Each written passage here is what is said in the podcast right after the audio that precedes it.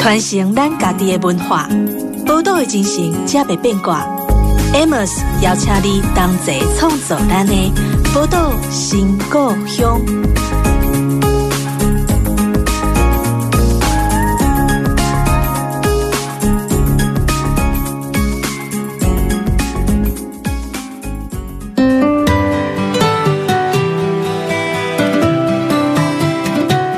欢迎光临宝岛新故乡，我是 Amos。在这一系列的节目当中呢，我们邀请到不同面向的文学人来到我们的节目当中哦。那今天的这个系列呢，是我个人最期待的一个系列。为什么呢？因为今天我们要从文学中出去冒险的人。那每个人的冒险的状况都不一样。那对于我来说，在这个夏天里面走出。没有冷气的房间就是一个很大的冒险了，但是对于很多人可能是不太一样。那我们今天邀请到的，就是在他的那个书里面写了很多很多他走朝圣之路，未来呢也会陆续出版跟身心灵有关的一个体验故事的游泳之阿光，是欢迎，Hello Amos，还有听众朋友，大家好。对啊，因为我在看那个阿光的这些经历当中，我觉得其实某个程度对我来说蛮精彩的哈。以我的资历来说，就是我已经够斜杠了，就是我做的工作从专利工程师、杂志编辑啊，到到后来经营文创园区，然后剧场，对对对对。但是我看你的那个经历，就觉得哇哦，真的是一个爸爸妈妈很应该会觉得很光荣感十足的一个小孩。你看你经历过什么？你经历过高中教职，当过教务主任嘛？啊，训导主任。对，然后还当过国会助理、电台主持人，后来甚至还当到了政务官。嗯，一路以来这些过程其实也都很不一样哈。譬如说，像国会助理跟政务官，基本上如果在放在现实的政治环境里面，他是一个攻防互换的一个角色。嗯，那你是怎么样看待自己这些那么丰富的经历呢？其实，如果说从我的生命经验来看的话，嗯，因为。这一些是能够拿出来说嘴的，还有很多不为人知的事吗？就我觉得我爸爸妈妈还蛮辛苦的，是因为我觉得像我自己的求学过程中，我觉得我们的教育少了一个给我们探索的机会。嗯，其实像欧洲很多考上大学，嗯，他们大概就是呃流放自己一年去世界各地看一看壮游。嗯，对，嗯，那因为我觉得探索还蛮重要的，因为。呃，像我们这个年纪，呃，要选择哪个科系，其实都是只有在选填志愿的时候才哦有这种科系啊，对不对哈？嗯。所以呢，我自己在求学阶段就读了很多的科系，包括电机啦，包括食品营养啦，包括呃服装设计啊，然后包括宗教。然后包括社会学，第二类组、第三类组跟第一类组你都跨了。对，而很多人会觉得，其实像你刚刚觉得说，哎，我的父母亲可能会觉得，哎，你的目前的一些经历，好像他们会感觉到非常的骄傲。嗯嗯。但是我觉得他们也感觉到非常辛苦，因为对他们来讲，不定性。嗯，这件事情是他们比较紧张的。嗯哼，在他们那个年代，可能所谓的铁饭碗、嗯、稳定，嗯是他们比较追求的。是好，所以呃，很多人就会很难理解说，那为什么你从求学阶段就会有这么多不同的跨越？嗯，而对我来说，就是因为没有探索的过程，所以有时候我们可能还不知道自己要什么。对，人生很多时候是这样子。是对，嗯，但有时候踏进去之后，就知道自己不要什么。对，就是譬如说，我去念工专的时候，当我知道我需要到工厂里面锯铁的那一刹那，我就觉得 天哪！我懂，我懂。就像当时的我们那个年代的电机科，嗯、可能毕业的时候要去台电。所以你知道吗？我要爬电线杆嘛？对对对对，电塔电塔，爬电线杆这是必须的。然后每次实习的时候，一进实习教室，就第一件事情，就每个人都要先电，嗯，去碰电，因为你只有不怕电，你才能够去，嗯哼，做电工。是天啊！对，那我当时一直以来自己的这个生命状态，就是当我知道这不是我要的，嗯，我不管我在这一个学校念了多久，嗯，我都一定会把它丢掉，嗯哼。那因为这个社会很多人就会讲说，哎，你可能读个二年级，读个三年级啊，你为什么不把它念完就有一个大学文凭？是对，更何况对我爸妈来讲，是你是高职生考大学，对，你已经好不容易有个大学可以念，你为什么不把它念完？对对。可是对我来讲，就是对你们来说是拿到那个文凭是只要再撑个一年半载，可对我来讲是我的生命只有一次，我的生命正在浪费一年半载。嗯哼。那也是因为我的个性是真实的，其实每每种个性都是真实的啦。可是我看待事情是真实，嗯、我觉得没办法演。哦哦哦，对，我说的真实是说我没办法演，嗯，我没办法假装。对，像我这种习惯逆来顺受、阳奉阴违的人 就很不一样。对，所以如果从这个脉络来理解我所经历的这些事情，我只能说，嗯，我觉得人生是一场体验。嗯哼，对，那体验过了就过了。嗯嗯，对。可是我觉得要进到政府里面当一个政务官，去尝试到权力的滋味，我觉得对很多人来说就是一种冰火五重天的试炼吧。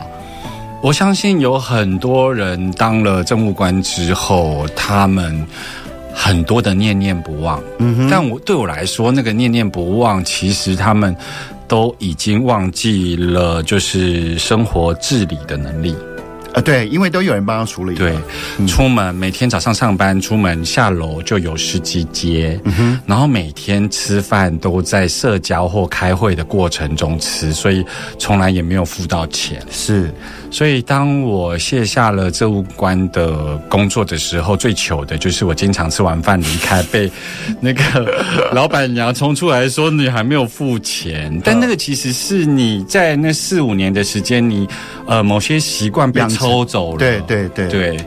那当我发现我没有生活自理能力的时候，才会发生。我说我一定要去走圣雅各朝圣之路，因为你不呃处理你每天所要面临的吃喝拉撒，没有人帮你服务。嗯哼，所以我觉得这个是蛮妙的一件事情，就是因为你的在你的人生的经历当中走这个圣雅各之路，是紧接在。政务官卸任之后，对，所以你可不可以跟我们聊聊，当初你去从政务官卸任的那个刹那，怎么会转变到说，哎，我要去走圣雅各之路呢？其实有几个原因啊，嗯、其中一个原因就是，呃，我第一次要去银行领钱，嗯，因为一直以来在那么忙碌的工作里头，我其实是没有领过钱，嗯，所以。我记得我第一次要出国的时候，呃，我才把我簿子拿出来给我当时的秘书。嗯哼，那我给他的时候，我就说：“哎，帮我去买机票。”嗯哼，那是我第一次知道我领了多少薪水每个月，不然我从来不知道我一个月有多少薪水。所以你的那个，因为你的那个银行簿子很像聚宝盆，反正有有你 永远有用不完的钱，是这样吗？不是，是我从来就是忙到完全不知道。因为每天都会有人帮你服务好，啊，对对对对对，你根本不用去领那个钱出来使用，而且呃，包括政务官会有特支费啊，或者是各种云资啊，是。啊，当然是合法的啦，因为我也没有时间去做非法事，是是是。那我当时就是第一次要去银行领钱的时候，我要推进去跟他讲我要领钱，他就叫我要按四个密码，对，那我就不知道密码。然后我就打电话给我当时的秘书，现在是已经是议员了哈。那我就问他说：“哎，我的这个账本里头的密码是几号？”然后他就跟我讲说：“嗯，那你要不要试试看几号？”嗯哼，对。然后我就按。那因为我做的这一切，其实柜台小姐都看在眼里。嗯哼。所以当我后来正确的按出我的密码之后，我领到的钱的。之前他就递了一张纸条给我，那那个纸条上面就是我已经告知你，就是呃要小心不要被诈骗。那你、嗯、你要呃对，他就是认为我接电话领钱这件事情是、嗯、这种情况很奇怪，很危险。对，那从那件事情虽然我笑一笑，但是我其实也觉得哎真的不行，我很多的这种呃生活自理能力好像都失去了。嗯嗯。所以才决定说，哎，你要做一件充满了生活感的事情，嗯，是？这是其中一个原因，嗯，对。那开始决定要去走圣雅各之路，到真的去走，花了多多久时间？我那时候其实呃下定决心去走，其实是我那一年我的健康检查，嗯，出了红字，嗯。那其实每一年都有红字，但那一年呢，医院的公关打电话给我的秘书说，哎，请你们局长要回来回诊。嗯哼，那我从来没有遇过这样的情况，嗯，所以当我回去回诊的时候，我就知道代志大条了。嗯哼，那你知道吗，Amos？我那时候代志大条，我第一个想到的是，哎，人家不是说人在临终的时候会有人生跑马灯吗？呃、是是，所以我就回想了一下我的人生跑马灯，就发现，嗯，阿尼奶丢那个人生跑马灯里头的戏份。嗯，我有十八年，嗯，有一个某个老板的戏份会一直出现在我的，我连死前我都要面对那样子的一个画面，你知道吗？嗯嗯、我就想要把把这个画面冲淡，嗯，所以我就决定环游世界。嗯哼，就是我二零一九年，嗯，我其实那一年都在国外。嗯哼，那我是一直到十一月底疫情变严重，我才回来的。嗯、所以我后来美国跟以色列就没有去。是，那可是我当时第一个呃决定要去的就是圣雅各朝圣之路。嗯，那。我知道，因为像我自己念宗教系嘛，那福大宗教系是天主教的学校，所以其实我周遭我也经常有这样的资讯，嗯，但是好像他们叫了很久都没有出发，嗯，因为永远都会觉得走这条朝圣之路好像要准备很多东西，对，那我到底是不是已经准备好了？是。我那时候就杀手锏，就是我先买机票，呵呃，机票先刷了，啊，长龙直飞法国，呵之后我觉得一切就顺了。嗯哼，嗯，那世界上有很多不同的考验自己的路程可以去挑战，那为什么是圣雅各之路？因为即便以这种这种行脚来看，嗯、其实像日本也有四国遍路，对。对，有各式各样挑战自己的路线，那为什么会是圣雅各之路？其实我那时候也不是站在挑战的观点去，嗯、其实我那时候。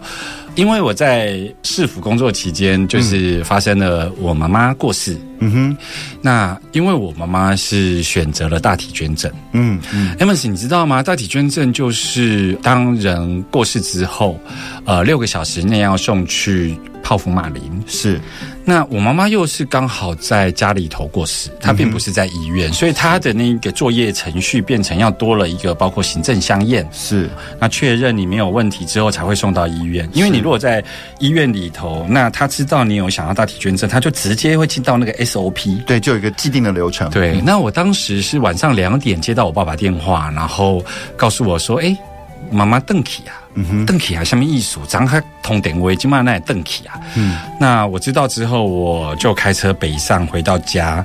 所以，当我处理完，能够让妈妈的遗愿能够成为大体老师，嗯。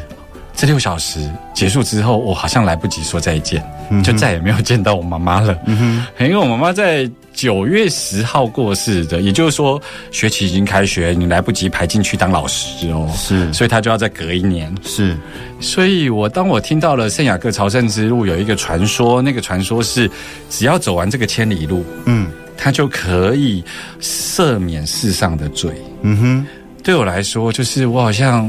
我妈妈已经去当大体老师啦，那对我来说，我好像只能用我身体，我因为我用钱也没有办法孝敬她啦。嗯哼，那我现在这个身体是她给我的。嗯哼，我好像只能用徒步，然后去完成中古世纪那种赎罪券的盖章。对，对，对，嗯。那这个集点活动几点完之后，我就希望我妈妈能够在世上难免哦起心动念各方面，如果有罪的地方都可以得到赦免，能够去到。更好的地方。是是是，所以是因为这样子，然后就这是某种程度是一种类似回向功德的概念吗？我觉得是我想要，因为来不及说再见，所以会觉得，因为一般的这种丧葬礼仪，它会有什么头七啊什么的，然后你要对白啊，嗯，你其实悲伤会有一个出口，嗯，但是我们没有，嗯，然后就六个小时，这个人就不见了，对对。然后不见又要排班才能当老师，所以他是久久才会再被翻开。嗯，那我那时候其实就是觉得好像应该做点什么事情，才像是跟他告别。是，所以我也没有想到什么，那我就去走了。嗯哼，对，这个感觉上是一件很美好的礼物，给妈妈的一件美好礼物。对，对于我跟他的关系也是一个非常美好的开展。嗯哼。我觉得讲到这些哦，真的是有经历过这些生死之间，你才能去感受到。我觉得是那个是一个很盛大的情绪，那个情绪盛大到可能是一时之间一般人都很难去承受的。嗯，嗯对。那不过聊到这边，我们稍微休息一下，稍后再回到我们的节目当中。传承咱家己的文化，宝岛的精神，才袂变卦。Amos 邀请你同齐创造咱的宝岛新故乡。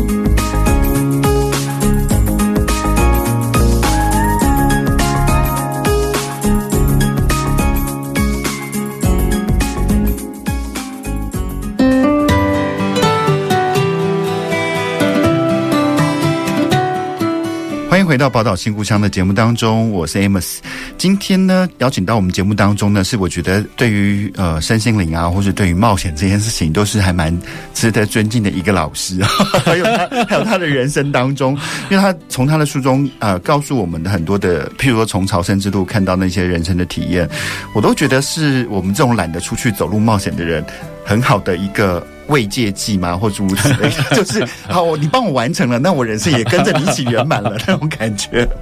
哎，不过我比较好奇的就是，因为其实，在台湾比较少人去接触到所谓的萨满，嗯，好，那尤其是那个呃，你接触到的是印加的萨满，而且我看你在你的书里面是说你是臣服于印加的萨满，嗯，为什么呢？这是一个什么样的开始的过程呢？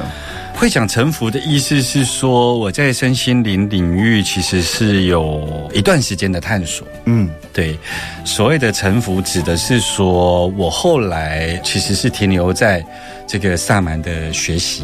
嗯哼，好，那停留在这个萨满学习，其实是因为我二零一六年的时候我去南美，嗯，然后去参加了一个国际团，就是这一个团里头有美国人、有印度人、有各式各样的人。嗯，那。这个团呢，就是呃，部落里头都会有一些祖林圣地呀、啊。嗯，那他们首次对外开放给外邦人。嗯、是，那我那一次其实是候补进去，因为他们收二十二个人，我当时报名的时候是第二十四个。嗯哼，后来有两个印度人不去，我就我就候补上了。嗯，那我后来意外的在那里就是认了一个萨满母亲。嗯。那我就是认了这个萨满母亲之后呢，我就有许多的这个萨满学习是跟他学习的。嗯哼，为什么会臣服在萨满的学习里头？主要是因为他给我一个完整的世界观。嗯哼，因为身心灵里头的有些课程，可能哦家族排列，它可能是谈原生家庭的创伤是什么的，但我发现。萨满的学习是给我一个完整的世界观，那那个世界观其实就等于是帮我做了一个定锚，就是你这些身心灵的其他领域都是在这个世界观的架构下，我可以俯瞰。是，那以前不是啊，以前的途径是，而我呃学学这个好像可以疗愈呃原生家庭的创伤，学学这个灵气的治疗，好像我可以透过手的触摸能够为人减缓痛苦。嗯。但它都是一个比较平面式的，或者像像一些碎片，一个拼图的某一块啊，某一块拼图而已。但那些东西拼起来还看不到全貌。嗯，那萨满的学习给我一个完整的世界观。可是为什么是臣服而不是信仰呢？为什么是臣服而不是信仰？我们可能要从他们的神灵来谈起了哈，嗯、因为我们一般在谈信仰的时候，可能大家比较熟悉，包括听众朋友都会想到宗教信仰。对对对，它有一个对象性。嗯，那臣服的话，是你对于所谓的宇宙观有一个认识，而我去臣服在这个生命之流。嗯哼，好，这个差别其实是这样子的。Amos，你知道吗？就是说，哦、呃，你对于萨满的理解，你的印象是什么呢？嗯，我不知道哎，我就或多或少会想到中国的商朝。或者是楚文化当中的巫蛊之类的，嗯嗯嗯，对，因为他们有一些对于宇宙的声音，他们的解读跟我们习惯的西方文化或是呃所谓的中国文化那种是完全不一样的。嗯嗯嗯，我相信很多人对于萨满的印象好像有一点疯癫出神啊，然后能够跟鬼神沟通啊。但有一个非常关键的点是，这一些萨满文化里头，他们都是万物有灵论。他们会拜山，然后拜河，嗯，然后拜星星、拜月亮、拜太阳，嗯哼，对吧？那我在去南美之前，我也是这么认为的。是，但你知道吗？在印加的文化里头，他们有一个神，嗯，刻在他们的心里，嗯，那这个神呢，叫做 Pachacamac，嗯哼，这个 Pachacamac 呢，是他们不能帮他建庙，不能帮他形塑他的样子，不能落入有形的状态，对，啊，也不能讲。嗯，所有想要为 Pachacamac 做的事情，嗯，都是一种亵渎。嗯哼，因为你企图用人类的想法去想创世之神。嗯哼，你会觉得很惊讶，因为创世之神这种单一神的概念，好像具体呈现就像基督教。嗯哼，哦，有一个上帝呀，对对，那上帝会生气呀，对不对？哈，可是。在印加的文化里头，很多人不知道，是他其实是有一个 Pachacamac 的那个创世之神，是只是因为在文化遗址里头，嗯、我们不会看到它的图像。嗯哼，那你看哦，这样的一个创世之神，怎么容许你可以去拜山、拜水、拜河跟拜日月星辰？嗯哼，单一神就是不容许啊！是，我是唯一的真神嘛。嗯，在我们的理解都是这样嘛。对，但萨满文化为什么可以在这种单一神的概念下？可以拜这些呢？是因为他们有一个认识是，即便他们的创世之神是 Pachacamac，嗯，但是这一切由你所造，你身上就有神性，嗯哼，所以我拜山神、拜海神、拜河神，是不会触怒那一个唯一的真神。那为什么要从这里讲呢？就是代表他们这一个文化，他们是任何的发生都是被允许的，嗯哼，也就是他们是。可以包容的，嗯哼，对，这样子的世界观回来看萨满的时候，萨满其实就是一个谈关系的概念，嗯哼，跟山的关系，跟人的关系，嗯，这个东西我就清楚啦，因为我就不会说为了因为要去谈过去的创伤，所以我去学了某个东西，嗯嗯，而是他从一个大架构就告诉我，我们生活在这里，其实就是已经有跟人、跟山、跟什么的关系，而这个萨满的意思就是和谐的社群。你们很惊讶，因为我们对于萨满的理解可能是他是一个巫师，对。但印加文明里头，萨满的意思就是一个和谐的社群。所以，当我去接触到印加文明里头这个这个萨满文化的时候，我仿佛有一个更高的观点来看待我发生的事情。嗯，对，大概是这样的原因。所以，其实我觉得他们对对这个主宰神的概念哦，就是。虽然我不熟悉，但是我觉得他的这种不落痕迹，让人没有机会去谄媚神这件事情，我是觉得很好的。嗯，因为其实很多很多不同的信仰，它为了降低宗教的门槛，让更多人去接近，嗯，常常有很多的方便的法门，嗯，可是这些方便的法门，有时候让我觉得，因为太容易的关系，我都觉得某种程度好像在教导人说，哎，你只要。谄媚神，你就可以得到从那边得到一些好处。可是对我来说，宗教或是信仰，他们的力量应该是更强大的。嗯嗯，啊、呃，不是用这种方式去获得的。哈，嗯，所以我就觉得，哎，听到这样的一个世界观，其实真的非常的完整，而且很有趣。而且，如果讲到那个呃，像山神啊、水神这些东西，嗯、又会不免想到，其实像日本，它也是一个万神之国。对，哈，他们也是有山川星辰的崇拜。对。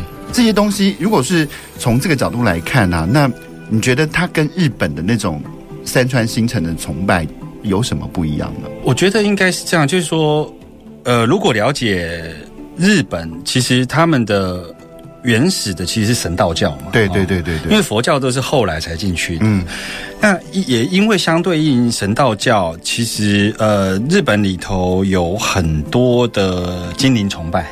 啊，对，妖怪啊，九尾狐啊，这是我觉得很可爱的部分。对，所以我觉得他们是把这一种呃山神信仰啊，跟这个呃所谓的精灵崇拜去编串出他们相对应的宗教。嗯，可是我目前还看不到，就是说他们的那个像印加的那个原始神的概念。对对对，我觉得这个是他们最大的差别。嗯哼，因为。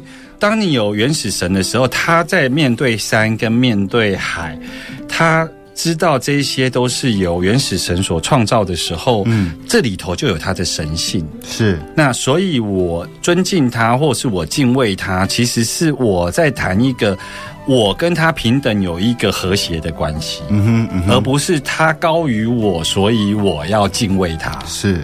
但是日本里头的精灵信仰，或者是这一种包括妖怪的信仰，嗯，我觉得它这个就更特别，就是说它是好像是属于一个人间版的修复式正义，修复式正义，对，就是它的故事啊，呃、像《鬼灭之刃》啊，它就是会帮忙你去理解这个妖精为什么成为妖精，嗯，然后才让它流传于整个包括山林跟人们心中，是是，所以我觉得他们那个。安抚人的那个位置不太一样，嗯嗯嗯嗯，方式真的是不太一样的啊。嗯、可是因为其实很多人有信仰，但未必会有机会去实践。好，那我知道，好像今年当中，你除了对于从二零一六开始认识萨满之后，然后今年算是做了一次比较彻底的实践嘛？对，嗯、我二零一六年去碰触到了我的上满母亲。嗯，那那个碰触到那个上满母亲还蛮特别的，是我一直到要飞国际线回台湾的时候，嗯，我那时候就觉得说，哎，奇怪，为什么他一路上都要跟随我们，一直到这个利马？嗯，哦，他是玻利维亚人呐、啊，嗯嗯嗯嗯，他是很舍不得我们这群小朋友嘛，嗯，嗯，为什么会一路跟着我们？然后我沿路也都是叫他 Rosemary，嗯哼，对。可是呢，就在我的行李进海关之后，我回过头来跟他抱抱啊，嗯、就是，结果我跟他抱抱的时候，我竟然在他耳边跟他讲一句话，我讲那句话的时候，我自己吓一跳，嗯，我就说 Thank you, mother，嗯哼，我就自己讲了这句话。结果你知道吗？Rosemary 当场就掉眼泪，是，他就说：“嗯，我跟了那么久，跟到这个机场来，我眼看着你要进海关，嗯哼，我正在等你的灵魂同意，嗯哼，我才能够正式收你。”成为你的教母，嗯哼，嗯哼，好，我当时我真的是全身，然后我看他哭，我就哭了，你知道吗？嗯、原来有这一幕，这样回来之后，我就努力的在台湾找了比较厉害的印加萨满的老师，嗯哼，一个叫李玉清老师，他是一个牙医师，他现在搬到台东去了，他在做印加萨满的教学，已经教了二十几年，嗯，好。那我只能说，呃，这部分的学习比较结构是符合我们头脑已经架构好的学习，我是在台湾学的。啊哈，因为在那里没有所谓的课程，是。你就是跟着他，是。我在那里他会叫我去找山洞，嗯，我在那里他会叫我要要学水母漂，是。我在那里我车子坏掉，他会跟我讲说停在这里，我们听听风要告诉我们什么。是，就是我是如实在那边生活旅行的时候跟他学习这一切。嗯，他没有一种叫做课堂上的，嗯、哦，这一次要跟你教捡拾灵魂碎片什么的，嗯、没有。嗯、我真正印加萨满的学习是回来台湾有结构式的学习，是。一直学习到今年二零二三年，嗯，我才飞过去寻根，嗯，然后确认。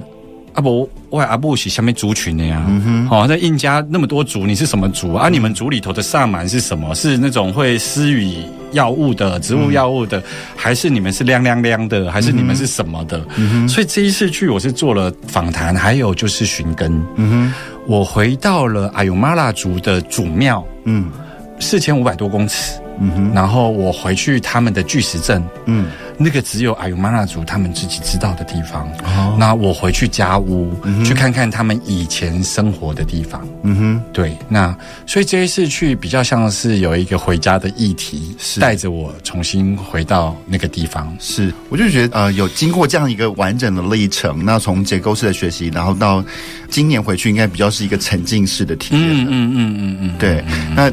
对于信仰，或者是对于呃萨满这件事情，应该会有更多更不一样的体会啊。嗯。不过，其实有了这些体会之后，我觉得很多关于心灵的东西，要去把它落实到书写的时候，常常又是另外一回事。因为我其实很，就是当它变进入那个所谓的那个呃知识系统，然后要要书写出来的时候，你就很担心。呃，我觉得书写这一段经验的时候，很像在写一个呃路途的索引。嗯，会不会就会担心说，哎，自己写下的这些索引其实是会有一些偏误的？因为其实文字有所谓它的奇异性。我觉得写什么都好，但是书写身心灵或这些相关的事情，嗯、我都觉得那是一件而且很需要很谨慎的事情，嗯、而且会触怒派系，因为你 你可能想要成为这部分的代言人，不不然为什么你会出来出书，对不对？是，的确，我也。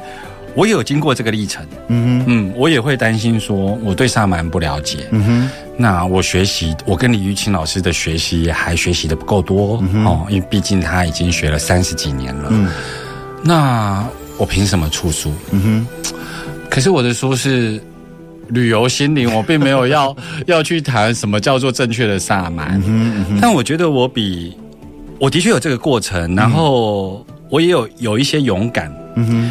那个勇敢就是，我就承认不懂啊，嗯哼，对呀、啊。那站在这个角度的时候，如果有人要提出请教，嗯哼，我接受啊，嗯哼，嗯哼。但这个就是我目前碰触到的真实的资讯啊，是是。那也是因为勇敢，所以有时候其实会有一些洞见呢，嗯哼。我有时候写完之后会觉得，哎，怎么感觉这个是我以前没有想过的的事情，但是为什么做了这样的结尾？嗯、比方说，我写了一篇，就是萨满会需要吟唱，嗯，嗯，可是我就看了这个坊间的身心灵，嗯，我发现台湾的身心灵老师没有人在做吟唱这个事情呢，嗯。对，你看啊，很多的呃传统部落都会有做仪式的时候会吟唱。对，然后我我做瑜伽跟呃我在上那些西藏密宗的课程当中也是有吟唱的。对，嗯、那台湾很多 New Age 的身心灵老师最多做到颂钵啊，嗯，哦，嗯、呃，水晶钵啊等等的。那我就去探究，呃，到底为什么？嗯哼，对，你知道吗？我在南美的萨满学习里头，吟唱是非常重要的，是因为。吟唱是可以承载能量，嗯哼，它其实是把我们的某种神圣意图，可以透过吟唱去做编织。是，我是在南美学习完之后回来看我们布农族的八部合一，嗯哼嗯哼，我才知道说那个一层一层上去，就像是在编织一个物品。是。我就用一种很粗浅的方式分析，就是说，那我们现在什么时候会发生唱歌这件事？嗯，就是，呃，你看哦，想要对情人表达，我们会自弹自唱，表达感情。嗯哼。我们要对人家祝福的时候，我们可能会是生日 生日快乐歌的时候会唱到。那我们可能是需要社交的时候，像人人选之人，他们要乔事情的时候 就去 KTV。所以对我们来讲，我们唱歌这件事情，它已经是分属在不同的生活脉络里头。你要去完成什么事，所以你才能唱歌。是，但是你如果看我们现在原住民，经常被说原住民能唱歌，其实是一种天赋。嗯哼。但是我们去回顾原住民什么时候唱歌，他们唱歌根本就不是为了创作啊，是无时不刻。对，嗯，他们的所有碎石记忆，嗯，他们要搬家，嗯，他们要这个播种，嗯，他们要丰收，嗯，他们要做任何事情，他们都可以唱歌。是，所以。当这一些人他们能够在生活上自在的唱歌的时候，我们就重新来理解，唱歌是一种天赋这件事情。天赋的意思是与生俱来嘛？是。那与生俱来，我们也是人，我们也应该与生俱来啊。嗯、可很显然，我们没有与生俱来嘛。某个程度，它可能被塞住了。对，可能它就跟我们那个退化的尾巴骨头一样。所以，像这个看起来像是我在萨满学习里头学习到吟唱，嗯嗯，但我回过头来，我就会有机会去纵观为什么我不敢唱，是因为我第一次唱的时候好丢脸，我会觉得我在干嘛，唱出来的东西我听不懂，是。那我会觉得我是 K 笑笑，嗯，不然为什么这样？然后是这样子一次一次的过程，嗯，我才知道说那个吟唱其实是有一股能量起来，像呕吐般的发生。我理解这些，我觉得真的非常有趣哦。我们稍后再回到我们节目当中，继续跟阿光来聊聊他这些旅行中的点点滴滴。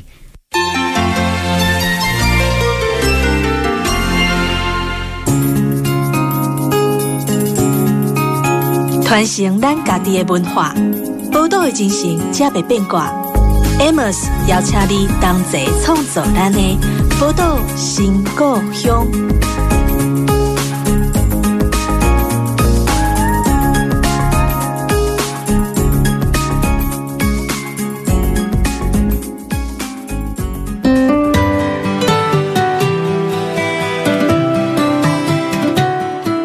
欢迎回到宝岛新故乡的节目当中，我是 Amos。那今天邀请到我们节目当中的来宾呢，是阿光牛永志哦。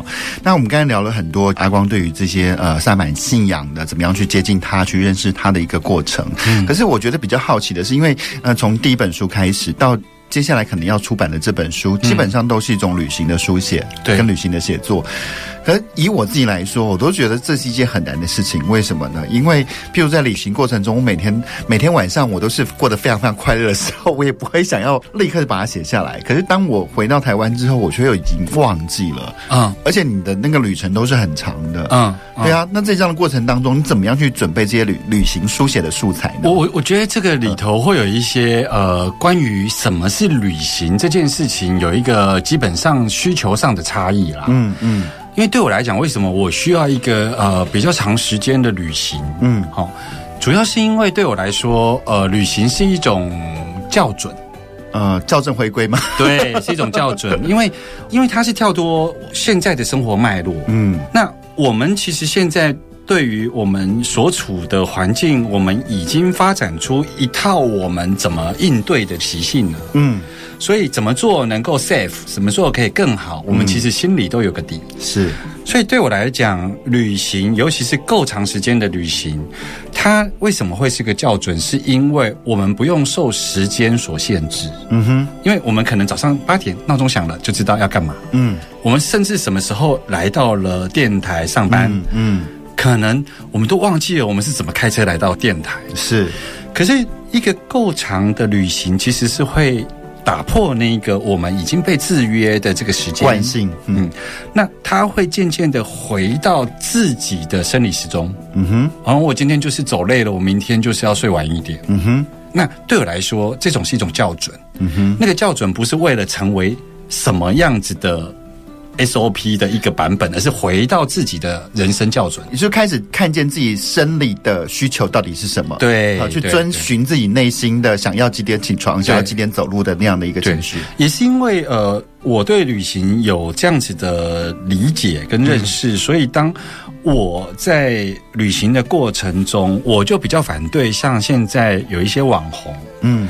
他可能会提供，就是他去了哪里，然后每一个人都会跟随他，然后去到这个地方要吃这个餐厅，然后去到这个地方要打卡，就等于是我们是模仿了一个大家都一样的旅程。对对对，对我来讲，如果说旅行是一种校准的时候，当我们要回到自己的生理时钟，这也意味着我用我的生理时钟在面对我眼前的旅程嘛，这是一个相对的概念啊。对，所以。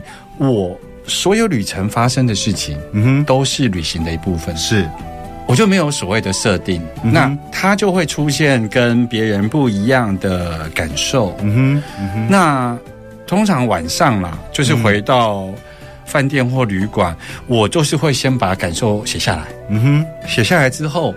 我才会去搜寻我今天早上去的那个景点叫什么名字，因为有的真的景点就是很很不有名啊。嗯嗯，对，那我就会去搜寻说，哎，那这个景点到底是什么名字？嗯。所以像我去印度的时候，我去泰姬玛哈林，对，我就是事先不知道它是个爱情故事。嗯哼，然后结果我那一篇的旅游日记，我就写说。嗯那是一个悲伤到我不想要踏进去的地方，嗯哼，就是我到的时候，我就觉得哦，那地方好悲伤，你就感觉到一种巨大的悲伤。那等于是我会先把我的感受写完嘛，嗯嗯，然后上去搜寻的时候才会知道说哦，原来那是个爱情故事，怎么会跟我感觉不一样？嗯，那为什么不是感觉到粉红泡泡？嗯哼嗯哼，对，那事实上是泰姬玛哈林的国王后来被他的儿子软禁嘛，软禁在对面的黑色的泰姬玛哈林，你知道吗？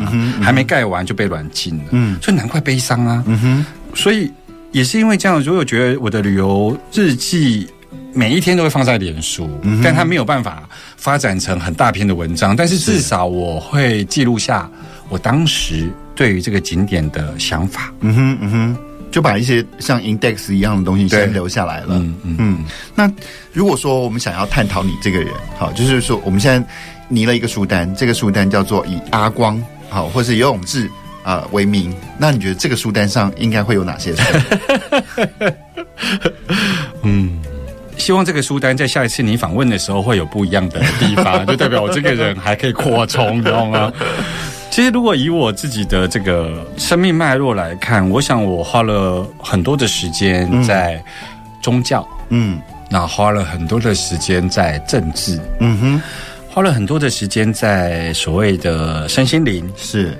然后，老实说，我也花了很多的时间在疗伤，嗯哼，就是创伤的部分，嗯哼，我其实也花了很多的时间在疗伤，嗯哼。我如果回顾我接触宗教有感的第一本书，嗯、我所谓的有感，就是说，至少不是是不是去看什么《地狱游记》呀 这种，你知道吗？就是真正对于我智慧有所启发的，嗯，嗯是在我国二的时候看了《六祖坛经》。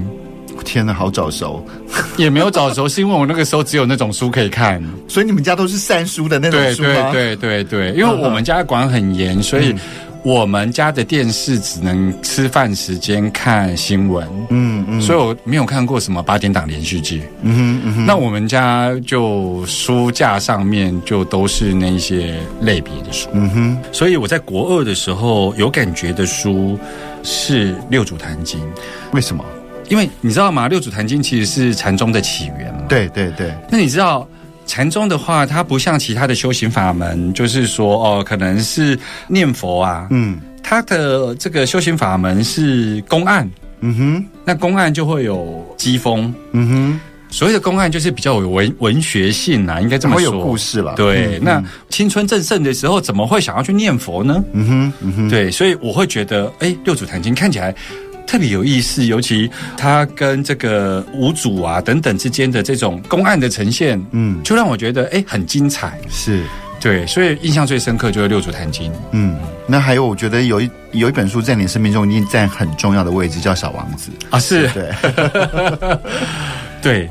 就像我主持的电台节目一样嘛，今天遇见小王子。对，为什么呢？一直沉溺在那种豢养跟被豢养的那关系当中呢？呃，其实也不是因为豢养，而是因为我觉得我的人生里头，其实就像小王子一样，不是说我的个性像小王子，嗯，而是你看到小王子，他其实是呃离开了他的星球，嗯，然后他去周游各星球之后。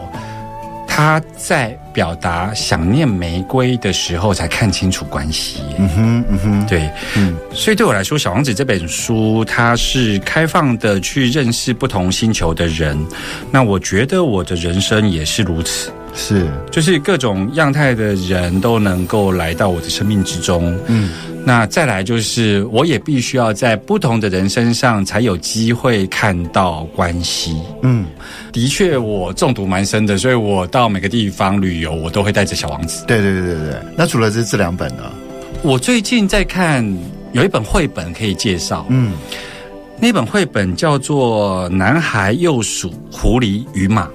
又 是一本很小王子风格的那个书名，是主角也是一个小男孩。嗯，Amos，你知道它里头有很多金句。嗯，那他其实是在讲一个小男孩想要回家的过程中遇到了这几个动物。嗯，它里头有一句问句是这样，就是说，Amos，你这辈子到现在为止，你觉得你讲过最勇敢的话是什么？讲过最勇敢的话，我买了。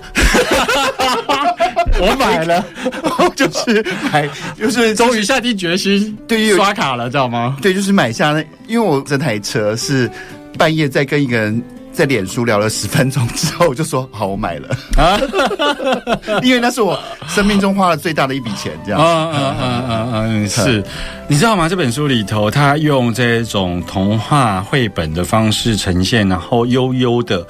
其实这个小男孩问了这个马说：“嗯，你这辈子讲过最勇敢的话是什么？”嗯，然后他想了一下，他就说：“我这辈子讲过最勇敢的话叫做帮帮我。”很多人在里头的不同的金句里头会被撞到。嗯哼，嗯哼，因为当一个人呃愿意把自己的脆弱交出来的时候，嗯，他是多么需要勇敢，因为他不需要武装。对。那他就这样子悠悠的，然后就打了你一下，嗯、你知道吗？就被撞击到了。这也是我为什么会推荐这本书的原因。这个绘本很容易阅读，嗯，但是很多人看的时候会掉眼泪。嗯哼。然后呢，他去年刚因为这个绘本得到奥斯卡的最佳动画片。嗯哼。对，它原先一开始呈现的是。动画后来才被画成绘本哦，它是动画改编成的绘本。对，我觉得这本蛮值得推荐的，听起来我就觉得也还蛮有趣的，嗯、应该可以去找找过来看一看哦。那不过就是经历过这些冒险之后，好像九月要出了新的书嘛？对，我的九月要出的书是书名叫做《在故事与故事之间穿越》。主要是在写说，呃，当人生是一场体验的时候，我们是不是将住在自己的故事版本里头？嗯哼。那人跟人之间的相处，其实就是我用我的故事版本跟你相处。嗯哼。对，那。我们相处两个故事版本长得不一样的时候，我们如何穿越？嗯、是我自己穿越，还是我们一起穿越？嗯哼。所以我把我从旅行的角度，就是我们像去到南美这么异文化，对。那我们带着我们的文化背景去了解那个文化的时候，是我如何在欣赏他们、融入他们的同时，我又可以穿越出自己的版本。嗯哼。我觉得那个已经是对于那个呃文化还有这个身心灵有非常那种相互交融的透彻的了解之后，才能去有感的一本书啊。嗯，嗯我是这么设定的。不过我觉得，其实对我来说，开始已经每年在期待你的作品的出版了，因为。就像你要花一个月，然后要走上那么久远的一条路，可能是我这辈子都很难达到的事情。我都是偷偷在利用你完整我的人生。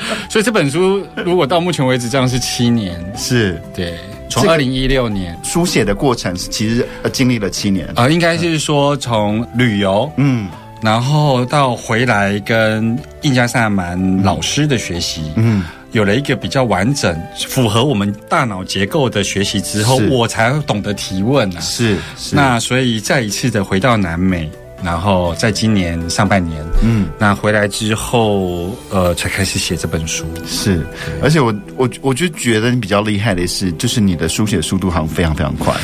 对我来说，真的写书有点像生小孩。嗯，就是。真的就是写完就跟我无关了。嗯哼，那在写的过程中，我的确是要那个叫什么梅梅尼什么之呼吸法有没有？然后说梅呃梅什么梅拉尼兹。对对对对对对对，我有时候就是会觉得啊好久，然后要呼吸很久很久。嗯，可是我要生产出来其实是很快。嗯哼，呃，我第一本书呃花三个礼拜。嗯，对，然后这一本书的话，我现在有点 delay，但是我真正下去写，现在大概一个月了。我觉得对于很多作家来说，这也是已经已经是很不可思议的经历，那就是一种 auto writing 的速度了哈。可是我这本书前面有七七年的酝酿啊，是是，就是它就是酝酿的时间很久，但它开花的速度很快。